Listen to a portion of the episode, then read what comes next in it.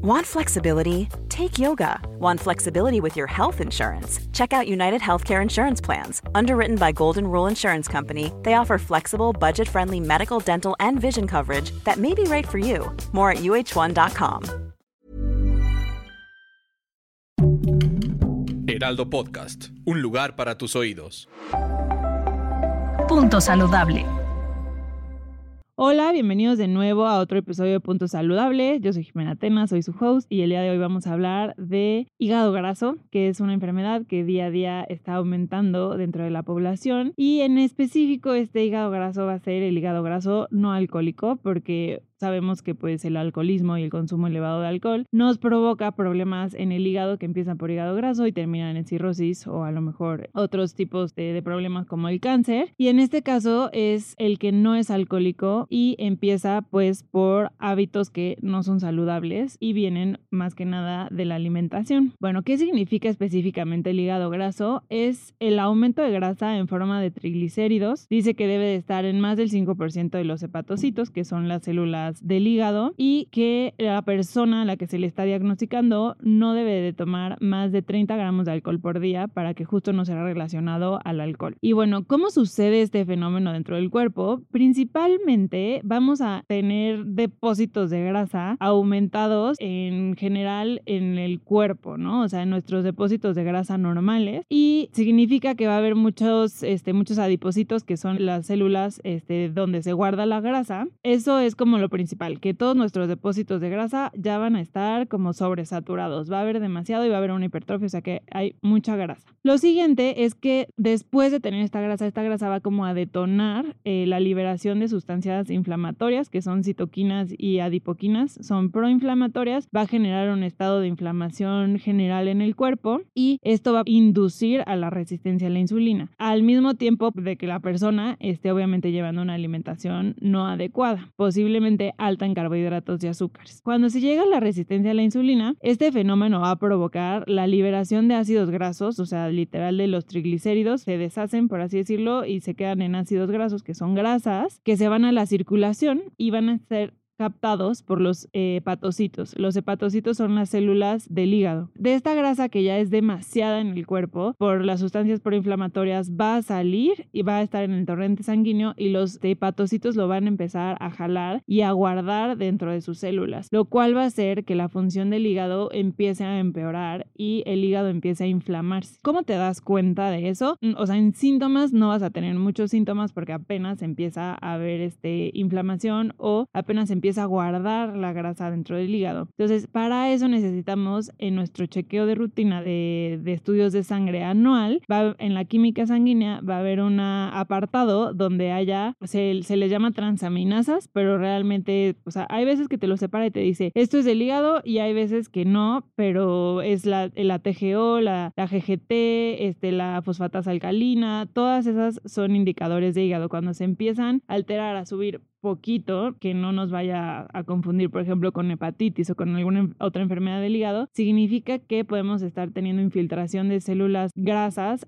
al hígado y por eso se está inflamando y su función está dejando de ser la óptima. ¿Qué factores de riesgo existen para el hígado graso? Pues principalmente, como ya lo dijimos, es que nos sobre grasa, entonces pues obviamente sería tener sobrepeso u obesidad, em, porque ya que sobra mucha grasa en los depósitos que son extraviscerales, o sea, fuera de los órganos o fuera de las vísceras, vamos a tener grasa que sobre y por eso va a migrar este, a otros lados. Lo otro es tener dislipidemias. Las dislipidemias significa que pues tenemos los triglicéridos muy altos en sangre, los colesteroles muy altos también, usualmente pues los colesteroles que son malos, que es el LDL o el VLDL. Y entonces, este, esto también nos, nos pone en un riesgo mayor. Aquí en estudios de sangre yo también diría tener la glucosa elevada o la insulina elevada, que nos va a hacer tener una resistencia a la insulina. Entonces cualquiera de estas cosas son ya parámetros que nos ponen este como en factor de riesgo para tener hígado graso.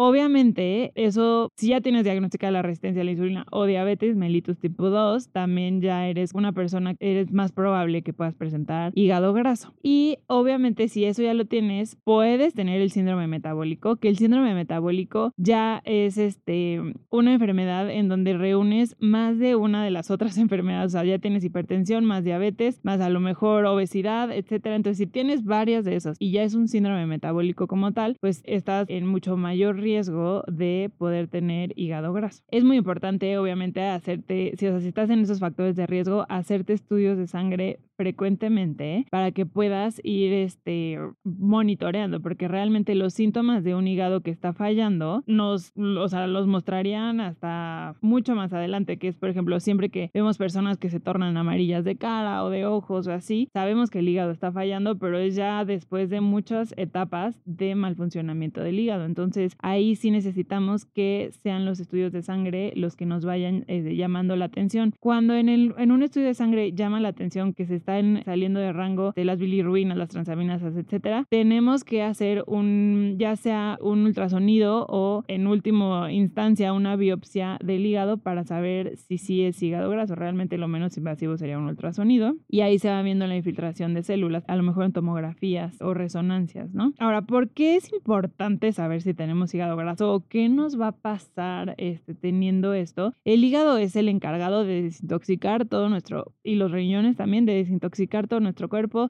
todos los tóxicos que entran y también este, pues todas las sustancias que son desechos, ¿no? Y metaboliza todo. Entonces, pues perderíamos mucho estabilidad de metabolismo y de desintoxicar. Y realmente, pues sin hígado no podemos vivir. Y el hígado graso va progresando. Progresa a tener luego fibrosis, o sea, que, que partes del hígado empiezan a, o sea, patocitos funcionales eh, que tienen infiltración de grasa, luego empiezan a hacer fibrosis, que pues deja de ser funcional. Progresa a una cirrosis, que la cirrosis pues ya es aún más destrucción de los hepatocitos. Y acaba en un hepatocarcinoma, que sería justo pues ya cáncer de hígado y la única respuesta a eso desde la cirrosis incluso es un trasplante de hígado. Obviamente es dificilísimo hacer un trasplante de hígado, no todos son candidatos y posiblemente este, sea ya algo muy muy complicado. Entonces, cuando estamos solamente en, en la etapa de hígado graso, que está empezando el 5% de los hepatocitos a este, tener infiltración de grasa, es completamente reversible. Podemos quitar esa grasa de esos hepatocitos y se regeneran y no hay ningún problema como si nunca hubieras tenido hígado graso. Para hacer esto, no hay un tratamiento específico como tal, pero realmente es la modificación del estilo de vida, porque el estilo de vida fue lo que te llevó a tener filtración en el hígado. ¿Qué tendríamos que modificar? En principio, para mí lo más importante es tratarlo, por ejemplo, como una resistencia a la insulina, porque eso también te pudo haber llevado al hígado graso. Las personas que tienen una resistencia a la insulina muy significativa, siempre hay que checarlas a hígado graso. La insulina nos hace acumular grasa o sea, tener la insulina alta va a hacer que acumulemos grasa. Y si aparte tenemos otras hormonas como el cortisol elevadas o fuera de rango,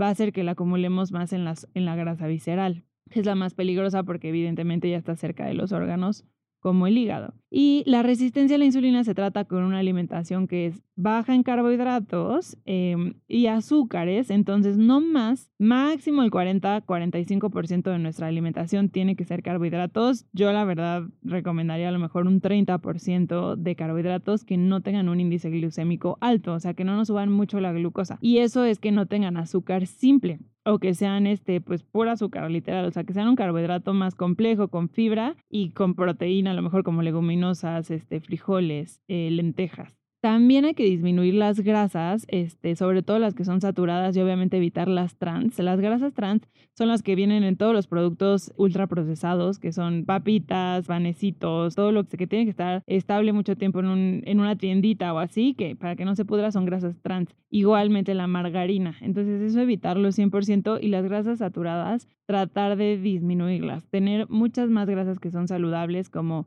el aguacate, el aceite de oliva, las semillas, las almendras, las nueces, todo eso. Incluso la mantequilla clarificada, que es el ghee, también es muy buena grasa. Hay que incrementar las frutas y las verduras porque son antiinflamatorias y tienen muchos antioxidantes, pero las frutas tienen azúcar, tienen fructuosa. Entonces también hay que tener un control de las frutas y comerlas acompañadas de grasas y de proteínas porque si no vamos a tener elevaciones de glucosa que no queremos tener. Eso es muy importante. Las verduras sí, de todos los colores, las más que podamos consumir y en todas sus presentaciones, crudas o cocidas. Eh, eso sería como lo más importante en la alimentación en calidad, pero también hay que controlar la cantidad de comida, porque cuando nos sobra energía, pues nos las guardamos en el cuerpo. Si no nos gastamos la energía que nos comemos, no las vamos a guardar. Y empezamos diciendo que este problema era porque ya teníamos muchos depósitos de grasa en el cuerpo que nos guardamos y cuando sobró, pues se puso a pasear por el cuerpo y el hígado la absorbió. Entonces ya no podemos permitirnos guardar más grasa en el cuerpo, es más, no las tenemos que gastar. Entonces sí es cierto que tenemos que controlar mucho nuestras porciones para que estos depósitos de grasa sean eliminados del cuerpo de manera saludable y no estén pues buscando dónde alojarse que pueda ser el hígado. Eh, al mismo tiempo, algo que nos va a ayudar mucho a incrementar nuestro metabolismo y hacer uso de esta grasa que nos sobra es el ejercicio. No podemos ser sedentarios, es imposible. Si somos sedentarios nos enfermamos porque justo si somos sedentarios las citoquinas, que son estas este, células inflamatorias, se elevan aún más. Entonces ya tenemos este, células proinflamatorias simplemente por tener este, mucha grasa acumulada. Si somos sedentarios, pues vamos a tener más. Entonces van a estar altísimas y esto va a ser una If you thought the only way to get a more defined jawline with natural looking results was through surgery, think again. Juvederm Volux XC is a non surgical injectable gel filler that improves moderate to severe loss of jawline definition and can help you achieve natural looking results with little downtime. Even better, this improved definition lasts up to one year with optimal treatment. No maintenance required. Improve jawline definition for a smooth, sculpted look with Juvederm Volux XC. For important safety information and to find a licensed specialist, visit juvederm.com. That's J U V E D E R M.com. Not for people with severe allergic reactions, allergies to lidocaine, or the proteins used in Juvederm. Common side effects include injection site redness, swelling, pain, tenderness, firmness, lumps, bumps, bruising, discoloration, or itching. There's a risk of unintentional injection into a blood vessel, which can cause vision abnormalities, blindness, stroke, temporary scabs, or scarring. Talk to a licensed specialist to find out if it's right for you. Normally, being a little extra might be a bit much, but not when it comes to healthcare. That's why United Healthcare's Health Protector Guard fixed indemnity insurance plans, underwritten by Golden Rule Insurance Company, supplement your primary plan so you manage out of pocket costs. Learn more at uh1.com.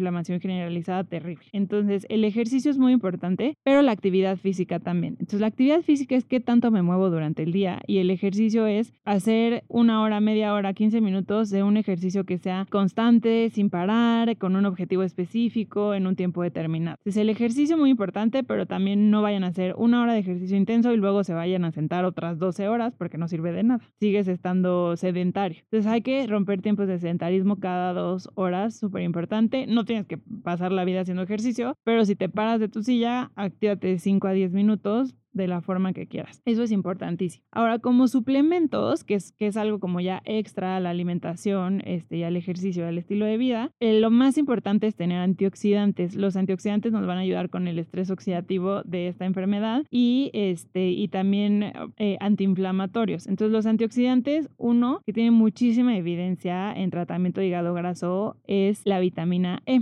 La vitamina E está pues en el aguacate y en muchos alimentos, pero esto sería un suplemento de una dosis más alta al menos 800 unidades de vitamina E en una capsulita o podemos irla subiendo, que es un antioxidante buenísimo para hígado graso. Obviamente hay muchos otros antioxidantes, la vitamina C, la vitamina A, etcétera, pero la que más evidencia tiene es la vitamina E. Fuera de ahí hay muchas sustancias eh, antiinflamatorias que nos pueden servir como la cúrcuma, como el omega 3, que son ácidos grasos este, buenos, o como el jengibre, pero pues ya todo eso sería mucho más individualizado al tratamiento de cada paciente y dependiendo si tiene otros padecimientos asociados al hígado graso, ver cómo ayudas a la suplementación. Por ejemplo, en la diabetes, sí es cierto que puede haber medicamentos que nos ayuden a controlar la glucosa y por lo tanto haya menos infiltración de células grasas al hígado. Y también hay suplementos que nos ayudan a esto, como la berberina, el ácido alfa lipoico, que es un gran antioxidante también y nos va a ayudar a mantener los niveles de glucosa este, dentro de rangos. Pero como les digo, esto ya es mucho más individualizado y no no, se pueden autorrecetar ningún tipo de medicamento ni suplemento. Pueden empezar con los hábitos y ya luego acudir con un profesional a que les ayude con la suplementación. Pero bueno, el fin de este podcast era hacerles entrar en conciencia de que escuchamos que el hígado graso por todos lados y tal, y muchas veces me llegan pacientes a consulta que, ah, sí, me dice este, el ultrasonido que me hice para la vesícula que tengo hígado graso, pero X, ¿no? No,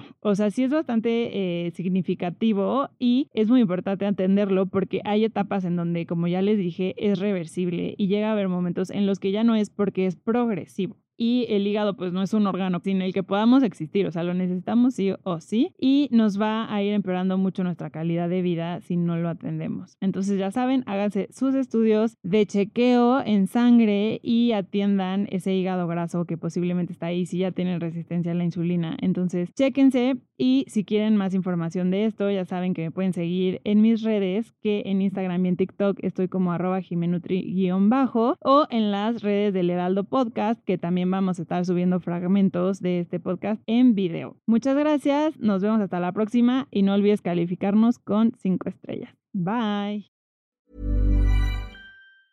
Hey everyone, it's Jen and Jess from the beauty podcast Fat Mascara here to talk about Sol de Janeiro. So many of the beauty experts we interview on our show say that the key to great skin is to treat every inch of your body with the same attention you give your face. One of our favorite ways to do that is with Sol de Janeiro's Beija Flor Elastic Cream, a rich body cream that's clinically proven to boost collagen and has been shown to improve skin crepiness on the chest in just two weeks. Plus, it's scented with Sol de Janeiro's Charosta 68 fragrance. Sol de Janeiro is offering you 10% off your first order on soldejaneiro.com and free shipping with the code ACAST10. That's S O L D E J A N E I R O, soldejaneiro.com, and use the code ACAST10 for 10% off.